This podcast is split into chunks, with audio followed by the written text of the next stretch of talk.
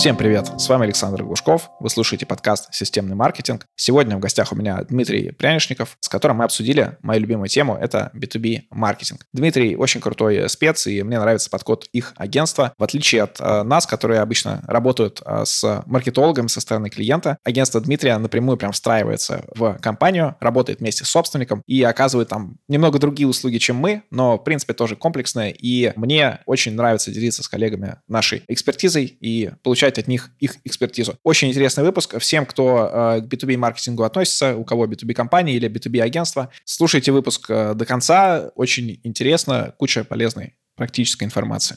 Кстати, купить рекламу в этом подкасте с аудиторией маркетологов и предпринимателей вы можете по ссылке в описании к этому выпуску. Также там можно приобрести рекламу в моем телеграм-канале. Дмитрий, привет. Э, представься, расскажи о себе в своей профессиональной деятельности. Да, Саш, привет. А, меня действительно зовут Дмитрий, фамилия моя Прянишников. А, я занимаюсь маркетингом уже 16 лет. Скажем так, набрал экспертность уже и в сегменте B2C, а, и B2B с конечными клиентами, с юридическими лицами. То есть выстраиваю маркетинг, помогаю, настраиваю, отлаживаю, беру клиента за руку и веду его полностью по маркетингу во всех направлениях. Замечательно, я занимаюсь тем же самым. И э, вот несколько уже было интервью с B2B-маркетологами, и вот маркетинг, чем мне нравится, что здесь все конкуренты открытые, мы можем открыто говорить про что мы делаем, как мы э, продаем, как мы э, там ведем клиентов, э, ну и все это либо можно снаружи посмотреть, э, либо мы это делимся, и мне нравится, что э, ко мне как бы приходят мои, по сути, конкуренты, и мы можем эту тему открыто обсуждать. А, давай, а, в общем, подойдем, а, какие есть особенности B2B, особенности, наверное, выстраивания и маркетинга, и продаж, потому что здесь, наверное, одно без другого работать не будет. Да, ты прав. На самом деле, сразу скажу в ответ на твое, скажем так, э, мнение о рынке о наших конкурентах, о наших, скажем так, друзьях и коллегах больше, да, потому что чем, а, скажем, интереснее бизнес клиента, тем охотнее мы делимся друг с другом и обсуждаем какие-то мысли и вместе их продвигаем. Это очень классно, очень здорово смотреть, что получается действительно в сложных тематиках. Что хотел сказать по поводу вообще B2B, то B2B достаточно своеобразный рынок, и он строится больше на сегодняшний момент на доверительных отношениях, на долгосрочных отношениях. Тяжелее найти, привлечь клиента, чем обработать его дальше, довести до сделки очень часто. Поэтому мы, например, специализируемся, да, мы работаем, мы делимся информацией о том, как прежде всего привлекать клиентов. И, в принципе, могу дальше рассказать. А, задавай вопросы, дальше вам расскажу по поводу того, как мы это делаем, как мы советуем ребятам делать, а, и конкурентам, и партнерам, и клиентам. Да, давай э, задам тогда вопросы. Типичный такой профиль клиента, который приходит ко мне, и я думаю, что большинство B2B компаний, которые B2B занимаемся, это либо там производитель, либо оптовик, либо какой-то SaaS-сервис, у них э, хорошо налажено производство, то есть вот то, что они э, умеют делать, они это делают классно, либо там ну, какие-то уже отстроенные схемы, часто там сотрудники все на местах, и вся, все эти иши, то, что называется, такие твердые. И э, работает это все за счет нетворкинга, э, за счет того, что где-то кто-то там э, знаком, или там директор знакомится с кем-то еще, заводит в компанию и проходит процесс производства. Но все-таки они приходят к интернет-маркетингу, они говорят, вот э, нам нужно, но у нас э, целевая аудитория супер-супер узкая, только вот инженеры по такому-то профилю, либо там компания только с таким акведом, с выручкой там от сталькита. И часто это бывает, что там тысяча, две тысячи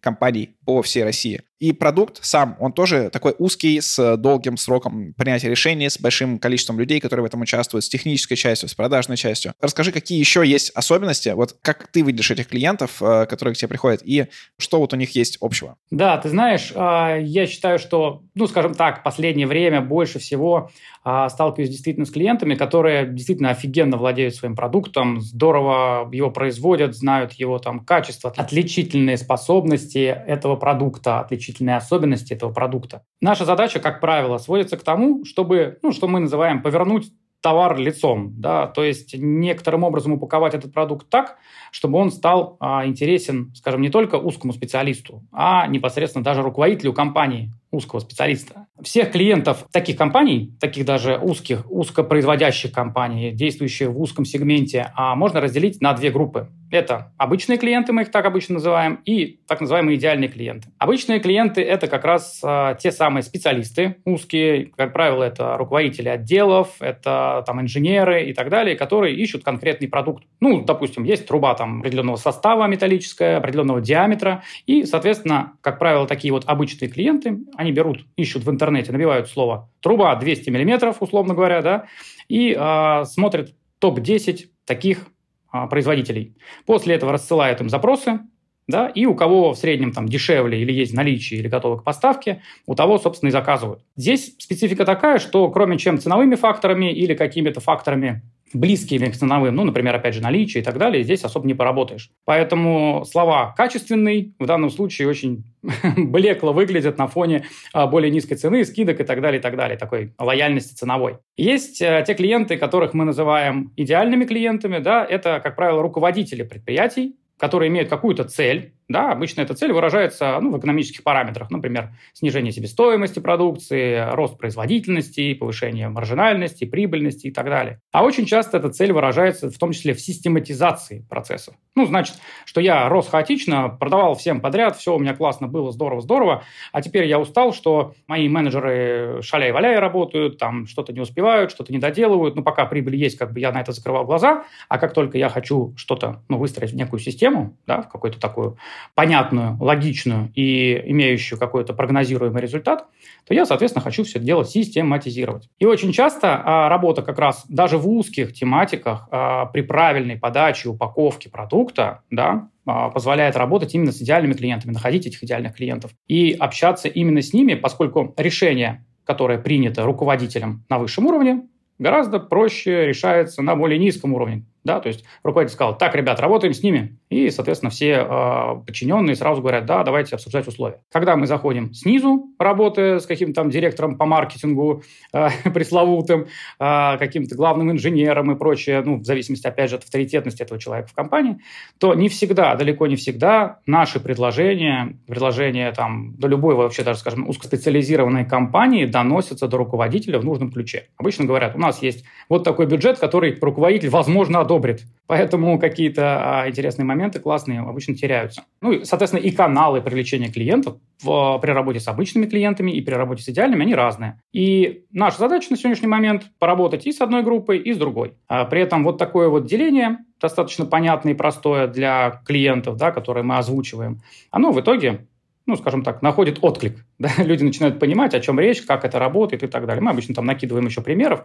Но в целом наша проблематика на сегодняшний момент сводится именно к этому. Разделить на такие вот целевые аудитории группы, выделить их факторы принятия решения. Они при этом разные. Опять же, могу привести пример. Допустим, если говорить про привлечение магазинов, да, давайте просто назовем их словом магазин, да, то есть я произвожу что-то и э, ищу там дилеров или магазины, которые будут продавать это э, по своим регионам, по своим рынкам. Как правило, все считают, что нужно просто дать им каталог этим магазинам, они сами зайдут там что-то повыбирают по своим каким-то внутренним мироощущениям и, соответственно, у нас что-то купят. В результате мы вынуждены ориентироваться только лишь на понравится, не понравится, да, и раздувают, как правило, склад, сильно расширяют ассортимент продукции для того, чтобы просто соответствовать вот этому магазину. По факту же, если мы рекомендуем определенный ассортимент, определенным образом его продаем, то эффективность этих действий возрастает в разы, потому что магазин руководствуется, как правило, двумя факторами. Цена маржа, точнее не цена, а маржа, а, то есть сколько он заработает с одной единицы продукции, и ликвидность, насколько быстро, просто, без дополнительных каких-то заморочек он продаст тот или иной продукт. Так вот, если мы свой продукт раскручиваем на рынке, мы там вешаем там щиты по всей России, там даем рекламу, массированную по телевизору и так далее, продукт начинают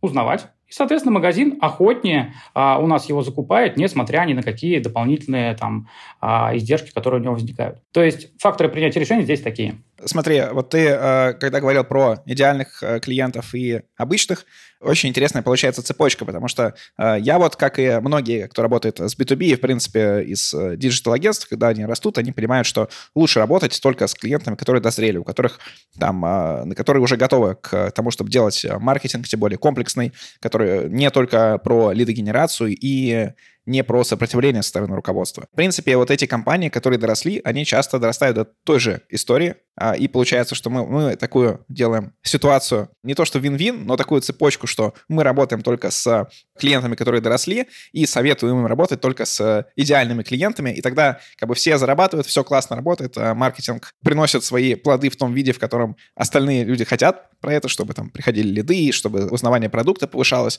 и э, всем работать проще, все зарабатывать денег лучше. Это, мне кажется, такая классная получается цепочка. Давай я тебе несколько приведу отговорок и сопротивлений, которые приводят клиенты, когда ты к ним приходишь и предлагаешь услуги маркетинга в B2B, а, и ты как бы немножко поработаешь с возражениями, можно сказать так, а, вот на такие истории. А, во-первых, у нас очень умная целевая аудитория, она интернет ваш вообще читать не будет, и э, их и в соцсетях нет, они инженеры, и они и так нас знают. Если им нужно, они зайдут, э, зайдут на десятую страницу на нашем сайте, скачают PDF-ку, и там на 15 странице найдут ответ на свой вопрос. То есть им не нужна никакая помощь. Что ты думаешь по этому поводу? Ну, опять же, смотри, здесь два канала, как, как я и говорил, две целевых аудитории принципиально, да, которые... Первое, это действительно а, специалисты, которые зайдут там на какую-то страницу и так далее. Это одна история, сейчас поясню. И вторая история, когда мы тот же самый идеальный клиент, да, он в этом случае, руководитель предприятия, он, возможно, даже и не знает, что есть мы, и что мы своими действиями можем решить его задачу, допустим, там, роста производительности и так далее. Ну, например, как вот интересный такой заход, да, был, компания занимается поставкой теле- и видеооборудования, на непосредственно там студии рекламы, которые записывают рекламу, да, там у них из клиентов были а, государственные телерадиокомпании и прочее, прочее. Соответственно, когда мы стали искать пул коммерческих клиентов, которые могут у них заказать оборудование, да, а, мы фактически первое время буксовали, мы не могли понять, как это все дело продавать. Однако, прежде всего, самая главная цель состоит в том, чтобы упаковать продукт. Да? И если мы говорим про то же самое теле- и видеооборудование, то мы предложили комплексную услугу создать, так, которая будет называться корпоративное телевидение. А корпоративное телевидение, ну, это, по сути, некая студия, которая а, записывает какие-то там корпоративные новости и транслируются эти новости по всем филиалам, офисам этой крупной компании. Соответственно, статистически э, все это влияет, допустим, при трансляции правил техники безопасности, количество вот таких вот Э, скажем, происшествий на производстве резко падает. Да, то есть есть даже процентовка, есть определенные исследования, что снижаются именно риски по а, нарушению техники безопасности и соответствующие убытки для репутационные и так далее, и так далее, и так далее. Так вот, при правильной упаковке продукта а, руководитель компании очень часто не знает, что есть такая штука, которая ему может помочь. Он продолжает вкладывать там в более прочные каски, там, да, а, допустим, в журналы, значит, в которых надо расписываться, чтобы, если какое-то ЧП произошло, то он был бы защищен защищен. На самом деле, а, предлагая, упаковав вот таким образом услугу, да, которая включает и поставку оборудования, и подбор, и наладку, и так далее, и так далее, маржинальную классную услугу, мы уже звоним в холодную да, и ищем тех самых идеальных клиентов, тех самых руководителей, потому что именно они ничего искать в интернете не будут. Это действительно. То есть этот пул мы покрываем вот таким способом. А возвращаясь к обычным клиентам, да, так, скажем так, то есть это технически подкованные, образованные люди и так далее, и так далее. Здесь э, мы, когда общаемся, опять же, в этом направлении, мы говорим о том, что вас таких много, да, то есть написав тот или иной запрос, поскольку человек знает, что он хочет купить, ваша задача с ним прокоммуницировать и, опять же, закрывать в том числе его потребности. А, и когда даже мы, допустим, в холодную звоним и попадаем на а, человека, который, допустим, просто маркетолог там, или руководитель отдела маркетинга, и мы понимаем, что мы не можем выйти на собственника, на директора и так далее, то одним из заходов является такой, то, что нам удалось э, снизить расходы на маркетинг, на привлечение клиента там, на 15%. Маркетолог этой компании получил троекратную премию. Да, то есть, когда маркетолог, руководитель отдела маркетинга слышит вещи, которые касаются именно его, это изначально цепляет. Но, опять же, это не, нельзя использовать как фактор стопроцентной принятия решения, да, но, опять же, для первого диалога этого бывает достаточно для того, чтобы диалог продолжить. Соответственно, на это возражение мы, как правило, реагируем тем, что мы прорабатываем с вами целевые аудитории, сегменты, да, и для каждого определяем факторы принятия решения и смотрим вглубь да, стараясь все-таки отстроиться от конкурентов. И поэтому, естественно, а, нужно прорабатывать любую аудиторию и исходить из именно вот таких точечных скажем так, ударов, да, а не публиковать какую-то общую информацию. За счет этого, за счет покрытия всей целевой аудитории, то есть если кто-то придет, придет, мы его обработаем. Если никто не приходит, то мы будем работать в активную, допустим, звонить там в холодную по определенным там скриптам, по определенным офферам, по определенной проработке. Вот, то есть э, мы давим именно на вот такой некий комплексный подход. Хорошо, возражение закрыл. А следующее возражение. Знаете, у нас э, в сфере все только на тендерах, а все тендеры, они куплены. Все. Нас, наверное, в интернете никто искать не будет. Э, услуги наши никому не нужны. Все, кому нужно, уже все купили. Слушай, ну это вообще на самом деле огромный пласт. есть очень много разных примеров. То есть, когда мы общаемся с клиентами, есть те, которые говорят, ну, мы работаем на тендерах и так далее. Обычно это такой, знаешь, такой щит, да, то есть от всех, что нам ничего не надо, нам ничего не надо. Вот. А у нас телемаркетологи, они зацикливают скрипт и таким образом пробивают эту первичную защиту. Оказывается, что, как правило, ну, есть, опять же, компании, у которых тендеры работают на 100%. Да, то есть для них это маржинально, они, например, там эксклюзивные поставщики или производители, которые диктуют цену и тому подобное. Однако в большинстве своем, когда начинаешь говорить про тендеры, люди все-таки упираются в то, что это все-таки низкомаржинальная среда, и достаточно тяжело на ней играть, приходится где-то там проседать по ценам, и спасает только объем, ну и, скажем так, постоянные заказы. А в любом случае, очень многие сидят на том, что у них уже сложилось как-то хаотично, да, получилось, работа на тендер хост, работала, и все, и мы сидим, как бы держимся за эту тему. Поэтому мы в данном случае а, начинаем раскручивать клиента, вытягивать из него по крупицам а, со словами, что вы уверены, что вы всех клиентов покрываете. Да, он говорит, да, мой продукт, там, да, там, мы там эксклюзивные поставщики, мы говорим, смотрите, а если есть ваши конкуренты, которые являются не именно по вашему бренду, а есть конкурирующие, вы не хотели бы себе их оттяпать? А еще можно посмотреть смежных да, на смежных рынках там э, еще больше будет аудитории. Приведу пример компании, которая занимается вторичной переработкой полиэтилена. Соответственно, их целевая аудитория – это, первое, заводы по производству труб, Таких там всего порядка там 50-70 на рынке. Заводы по производству кабеля, таких больше, там под, под тысячу да, по России. И а, необъятный рынок тех, кто производит различные изделия из полиэтилена, начиная там от ведер, там, заканчивая каким-то там садовым инвентарем и так далее. Соответственно, прорабатывая каждый сегмент в этой целевой аудитории, нужно всегда исходить из того, что да, есть где-то крупняк, с которым действительно ну, ничего кроме не сделаешь, кроме чем выходить на тендеры, да, прорабатывать именно эту аудиторию. Но я всегда говорю о чем? Уверены ли вы, что вы знаете рынок полностью? Начинается это с бравирующего «да, да мы знаем, мы все друг друга знаем» и так далее.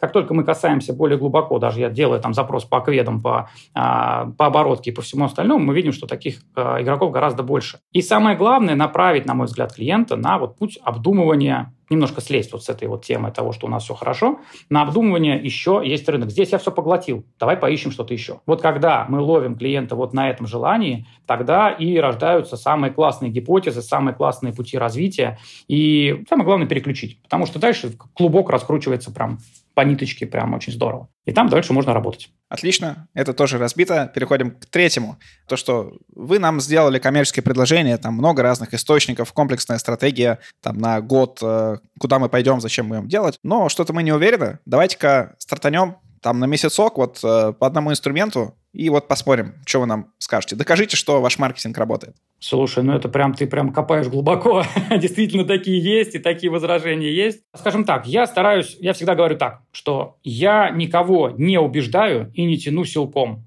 Моя задача показать возможности. Ребят, хотите, давайте вместе двигаться. Для меня это прям вот, ну, знаешь, как тебе сказать, краеугольный камень, да, то есть если клиент э, сразу говорит, я готов там что-нибудь заплатить, а вы там сами дальше крутитесь, ну, честно, для меня это не клиент, потому что я прекрасно понимаю, что а, тем самым, что он говорит, что мы там что-нибудь попробуем, это говорит о том, что я перекладываю ответственность на вас, мои люди будут вести себя как захотят, э, не будут там вообще участвовать как-то в деятельности, и таких проектов было уйма при том, что платили хорошо, а по факту получалось какое-то разочарование и с их стороны, и с нашей стороны.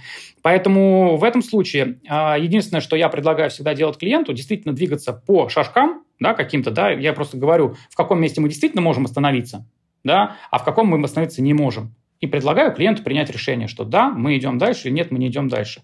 Если есть какие-то вопросы, возражения, давайте их обсудим. Но маркетинг это вот мое тоже глубокое убеждение. Маркетинг – это прежде всего гипотетическая вещь. Мы предлагаем какую-то гипотезу, ее прорабатываем, и вы соглашаетесь все прорабатывать вместе с нами. Если бы все знали маркетинг на 100%, знали, как это все работает, а, была бы одна крупная мегакорпорация, которая бы знала все, либо были бы все равные и равно зарабатывающие количество денег компании, да, которые знают все и знают стопроцентные условия победы. Да? Но такого не бывает, поэтому все все равно строится на гипотезах, и наша задача прежде всего клиенту показать возможности, которые он получит. Потому что, кстати, вот очень хотел а, важный момент сказать, очень часто внедрение, вот, а, скажем так, комплексных продуктов, как вот я рассказывал про корпоративное телевидение, оно клиентам воспринимается как некая законченная услуга. То есть мы будем продавать корпоративное телевидение, у нас будут звонить люди, Значит, они будут приводить там 10 лидов в месяц, из этих 10 лидов будет одна сделка, т т т т т т т и мы вот получим вот такой вот оборот. По факту работает это очень часто по-другому.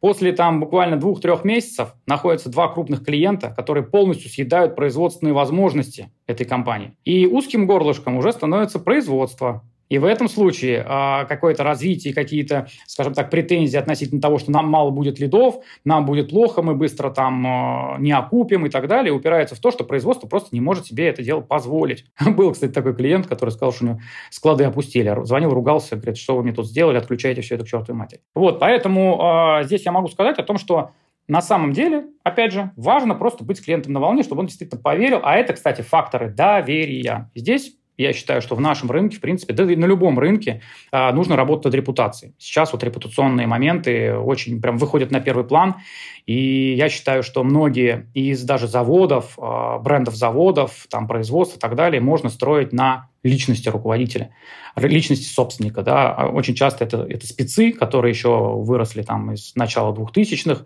у которых огромнейший опыт, они там знают, как это выстраивать, и эта личность позволяет выстраивать контакт прямо на первом же, скажем так, при первом же разговоре. И, на мой взгляд, это тренд. Поэтому ну, я это использую, советую использовать вам. Я думаю, что классно будет работать в любом рынке. Да, также работает и в маркетинге в B2B. И мне понравилась твоя э, история про то, что там производство уже не может выполнять э, заваленные условно заказами, э, потому что это мне напомнило мою мысль. Она, может быть, э, для большинства людей покажется такой стандартной, как бы логичной, но э, в одно время она мне очень помогла. Когда мы, я вот начинал оказывать услуги, там вот это строить агентство, ко мне приходили клиенты, и все это я воспринимал как, ну, что такое эфемерное. То есть, да, ты сделал, ты, ну, какие-то потратил часы на все это, ты передал клиенту. А вот аналогия а, веб-студии как завода, как вот, что есть производство, есть продажи, и что реально это то же самое, как, как будто физически у тебя там станок, у тебя там три станка, нужно четыре, а, либо там какие-то проблемы, как а, есть какая-то книга, по-моему, «Цель» называется, как раз производственный роман, так, как раз про руководить такой всего завода, очень классно. Вот э, что это можно такую привести аналогию, для меня это, ну, какое-то время была такой очень большой поддержкой, мне очень понравилось. Это такое было небольшое отвлечение. Давай дальше про уже выстраивание маркетинга. Э, мы тут недавно в одном из э, подкастов обсуждали, как должен выглядеть отдел маркетинга в B2B. И мне очень понравился от э, спикера э, ее видение про э, какие должны быть люди, что должно быть два маркетолога. Один такой как бы зажигалка, который вот как раз искать гипотезы, там что-то тестировать, а второй про аналитику, статистику, вот это тормоза первого иногда и так далее. Какое твое видение идеального отдела маркетинга для B2B компании и как вообще все это должно выстроено? Саш, я думаю, ты согласишься, что для а, тебя, для меня идеально а, отдел маркетинга в нашем лице с тобой, да?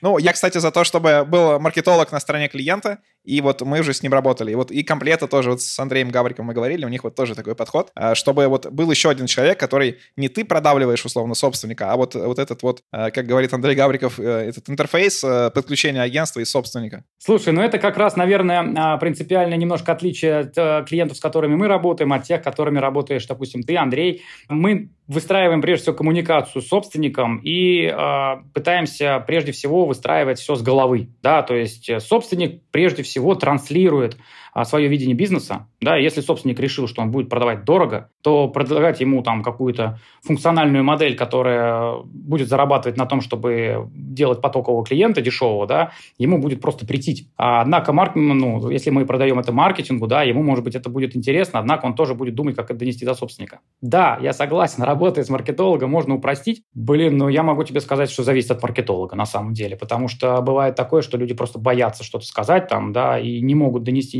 никакую цель, а в результате приходится обходиться минимальными бюджетами, и это претит и нам, и ему, и вообще всей компании. И в результате, а, поскольку маркетолог ближе к телу, да, то всегда виноватыми будем мы. Вот, поэтому если говорить про нашу предпочтительную, нашу модель работы, то мы предпочитаем работать, работать с собственником и далее, а, настроив процесс, объяснив собственнику, как все это дело должно работать, почему и так далее, мы уже вместе с ним, скажем так, выращиваем человека, который а, потом эту идеологию несет в массы. Да, для нас это более лояльный способ работы, и мы, скажем так, направляем далее на выбор этого человека. Что касается структуры, ну да, конечно, все будет зависеть непосредственно от вообще подходов, от той группы, с которыми он работает. У меня есть э, клиенты, которые вообще работают без маркетинга, которые работают вообще без продажников, есть такие, да, которые работают вообще на сарафанном радио и в ус не дуют, да, то есть им вообще все равно на все эти ваши премудрости, да, даже вместо CRM у них Excel.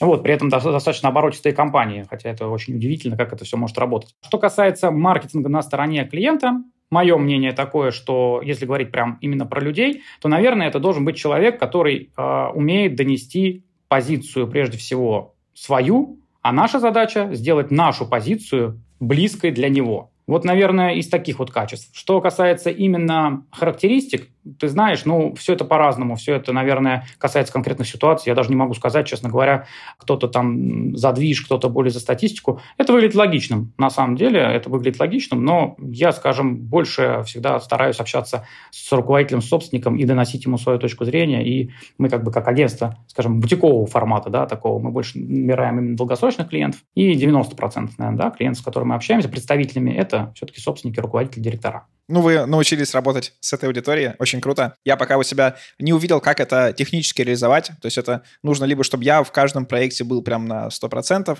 э, либо там таких же людей, как я. У меня пока их нет в команде. То есть у меня есть, э, ну, пока что они только выращиваются. Давай немножко про инструменты. Какие ты считаешь сейчас вот э, самые недооцененные и актуальные инструменты B2B-маркетинга. Я скажу свой топ. Наверное, это для меня это всегда вот Outreach, cold calling, эти холодные звонки и контент-маркетинг. Какой твой топ?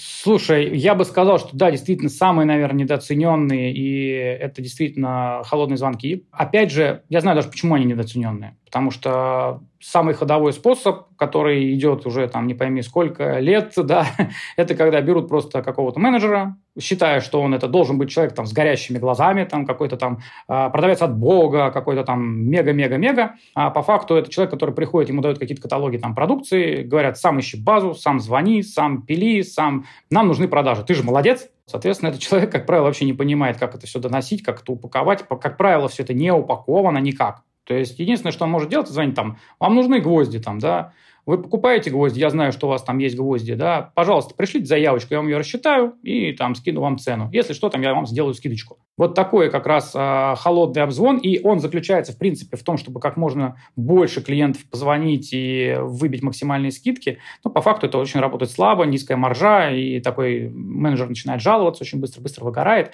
И на самом деле все действительно возвращаются к тому, что это не работает. Да, все хотят работать на входящих звонках, поэтому вливают деньги там в контекст, в SEO и так далее. А если товар востребован, продукт востребован, скажем так, и B2B, и B2C, там, допустим, те же самые системы видеонаблюдения, да, то порядка там 80-90% трафика – это просто розничные заказы на одну-две камеры, которые, от которых просто все страдают. B2B именно компании, да. Поэтому действительно холодные звонки при правильной упаковке, при том же самом, как ты правильно заметил, контент-маркетинге, да, то есть правильно упаковать, объяснить, почему клиенту нужен именно а, наш продукт и как он решит его задачу как руководителя. Вот именно этого действительно не хватает, это недооцененные инструменты, но они сложно настраиваемые. То есть тут, конечно, чтобы получить какую-то эффективность, нужно постараться. Нужно подумать, посоображать. А, как правило, никто этим не хочет заниматься. Все говорят, там, это текучка, я занят, у меня тут, понимаете, другие проблемы и так далее, и так далее. Но это до поры до времени, пока те самые постоянные клиенты маржинальные не начнут просто уходить, там из по разным причинам, да. И тут люди просто хватаются за сердце, что делать, откуда брать, начинают заливать в рекламу тонны денег, начинают э, видеть, что не всегда это они эти деньги окупаются, начинают продумывать какую-то там тактику, стратегию, и все это действительно начинает сжирать просто кучу времени. Чуть пораньше возьмись, все было бы здорово. И все каналы были бы продуманы, и все проработаны. То есть я бы, да, действительно вот отметил вот эти два, наверное, фактора. Все остальное более-менее действительно востребовано, так или иначе. Но, опять же, я говорю по моей практике, очень многие сидят на сарафанном радио и имеют, особенно в связи с событиями там, годовой давности, в большинстве даже есть проблемы именно с производством, с поставками, да, чем с продажами. То есть это прям тренд. Вот. Однако святое место пусто не бывает, происходит перенастройка рынка, да, одни вырастают, производства растут, а там, где поставки прекратились, а, соответственно, тут есть определенный тренд.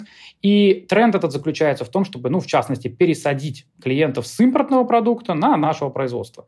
И вот с этой проблемой, а это проблема упаковки, это проблема не денег, потому что если до этого пользовались там каким-то там немецким оборудованием, а сейчас там нужно там российское, да, то приходится бороться со стереотипами, приходится выходить на неценовые факторы, факторы, потому что все знают, что немецкая будет дороже, чем российская, но российская просто не хотят покупать. Поэтому наша задача именно как маркетолога в данном случае упаковать, донести ценность, да, закрыть страхи, вот это все сформулировать посредством того же самого контент-маркетинга. Да?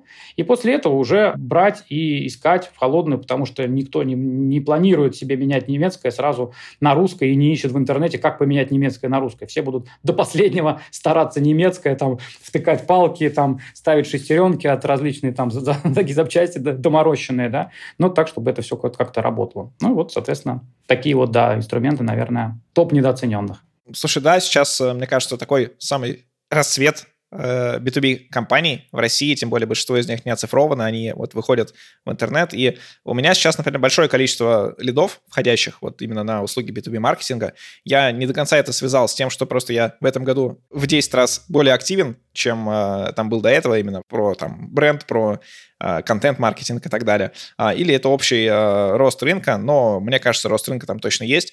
Так что B2B компаниям прям необходимо развиваться сейчас, и пора идти в маркетинг, пора уходить сарафан. Даже не уходить сарафан, никто э, не забирает его у вас, э, у вас будет и сарафан, и маркетинг, и вы будете более устойчивой для любой э, ситуации, которая там еще может произойти на рынке. Дмитрий, спасибо тебе. Мне кажется, мы так э, вот хорошо прям по таким болям пробежали. Наверное, так и назовем как-нибудь выпуск про что-нибудь более B2B, что-то подобное. Расскажи напоследок, вот на самом деле ли все так гладко с тем, как говорят B2B-маркетологи, что вот мы там, любые покупатели есть в интернете, мы продадим любые там ваши товары, там, если вы нам доверитесь, доверите нам достаточно крупный бюджет, что мы делали вам комплексный маркетинг? Или все-таки это такая попытка маркетологов занять пустующую нишу? Ты знаешь, вопрос разносторонний, и прежде всего, наверное, ну давай так, я отвечу на него сам. Я считаю, что да, можно продавать, можно искать, потому что как только ты ищешь, в частности, те же самые там, да, холодные звонки, а не входящий трафик, а исходящий, позволяет слушать клиента.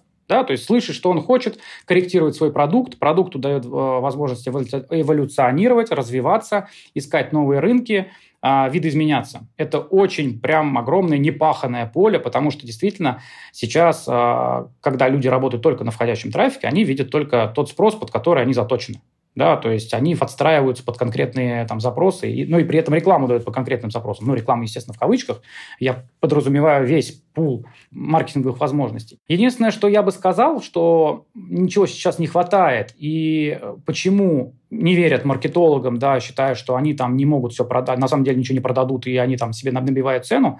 Отсутствие достаточного количества вовлеченности от собственников, руководителей директоров, как раз возвращаясь опять к тому же, потому что их продукт не формализован. Они привыкли там делать кирпич, да, там кирпич вот такой вот М150, они знают его технические характеристики, морозостойкость и так далее.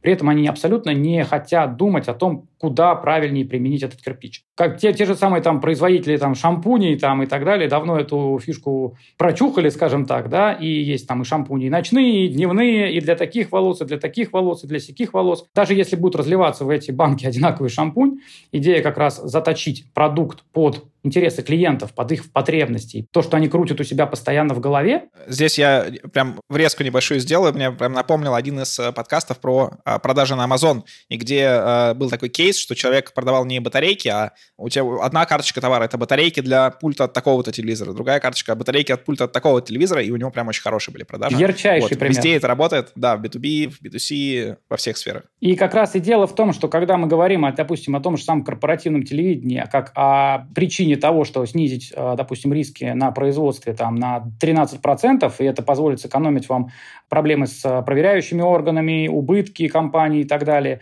подача вот, этой, вот этого инструмента как решение проблемы клиента, так никто сейчас не делает. А никто не делает, потому что это нужно сесть и сделать. А вот делают все как обычно. У меня есть вот такой список оборудования, я его продаю по вот такой цене. И делают так все. И вот, соответственно, потом задается вопрос, да ладно, мы, никто у нас и так не покупает, потому что у нас высокие цены и так далее. Вот то, чего сейчас не хватает рынку, и то, что может делать действительно маркетолог, а, я где-то услышал такую мысль, в коучинге, по-моему, услышал мысль, что маркетолог – это тот человек, который умеет придумывать смыслы. То есть, вот, наверное, вот это описывает ту профессию, да, тот основной функционал профессионала, который действительно дает выхлоп, да, какой-то результат, какой-то рост, какое-то развитие. Если же мы говорим о простом инструментарии, то есть человек, который просто умеет тупо настроить рекламу под, скажем, дудку а, того самого клиента, то, конечно, это результат будет давать сомнительный, да, то есть таких вот технических сотрудников, их, они искореняются как раз и нейросетями, и различными автоматическими настройками и штуками, и такое меньше ценится. А вот те маркетологи, которые придумывают смыслы, они действительно будут продавать а, ваш продукт, B2B продукт любой, а, найдут, кому продавать, найдут, как его упаковать, и будут его продавать. И опять же, да, будут давать еще и советы о том, как это правильно упаковывать.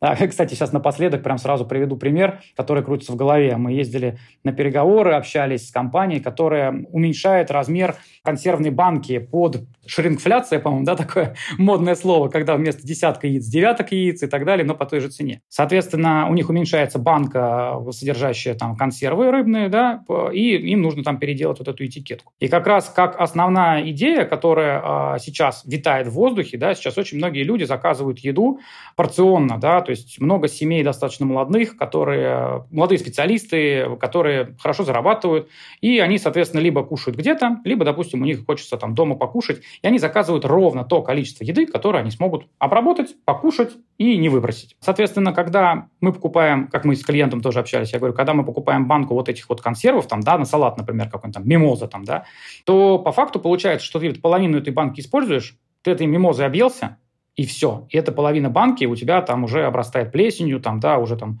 из нее плесень уже выходит потихоньку на остальные продукты. Поэтому была идея для того, чтобы не просто написать то, что там меньше граммовка, да, и как-то опять завуалировать этот момент, как обычно это прячется, да, там куда-то, а сказать о том, что, допустим, это для салата, это для порционно для двоих и так далее. То есть это оправдает полноценно покупку более маленькой банки. И на самом деле, да, даже я до себе это чувствую, да, что я хочу купить ровно то количество, чтобы приготовить эту еду, ее скушать, и все, она у меня больше не занимала место в холодильнике. И вот такое обоснование маркетинговое, уменьшение порции, оно будет осознанно, и на самом деле а, рынок его примет нормально. Когда действительно тебя пытаются обмануть, уменьшая граммовку и как бы назначая ту же самую цену, это и вызывает большинство вот этих бурлений.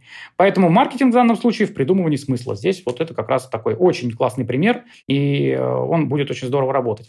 И продолжая тему B2B маркетинга, да, то есть, опять же, это влияет на ликвидность. То есть, если мы говорим о том, что, смотрите, обоснование рынка такое, что сейчас все стремятся там а, меньший объем покупать, который они могут использовать, и если мы будем транслировать это магазинам, да, и говорить, что это будет у вас покупаться, потому что это следует тенденциям рынка. Это будет влиять на ту самую ликвидность. И магазин охотнее будет говорить, там, кто к нему приходит, допустим, говорит, что если вам салат на вечер, вот возьмите официально там сайра для салата, там, для мимозы, да, на двоих. И человек как бы, я хочу салат, нас будет двое, да, мне подойдет.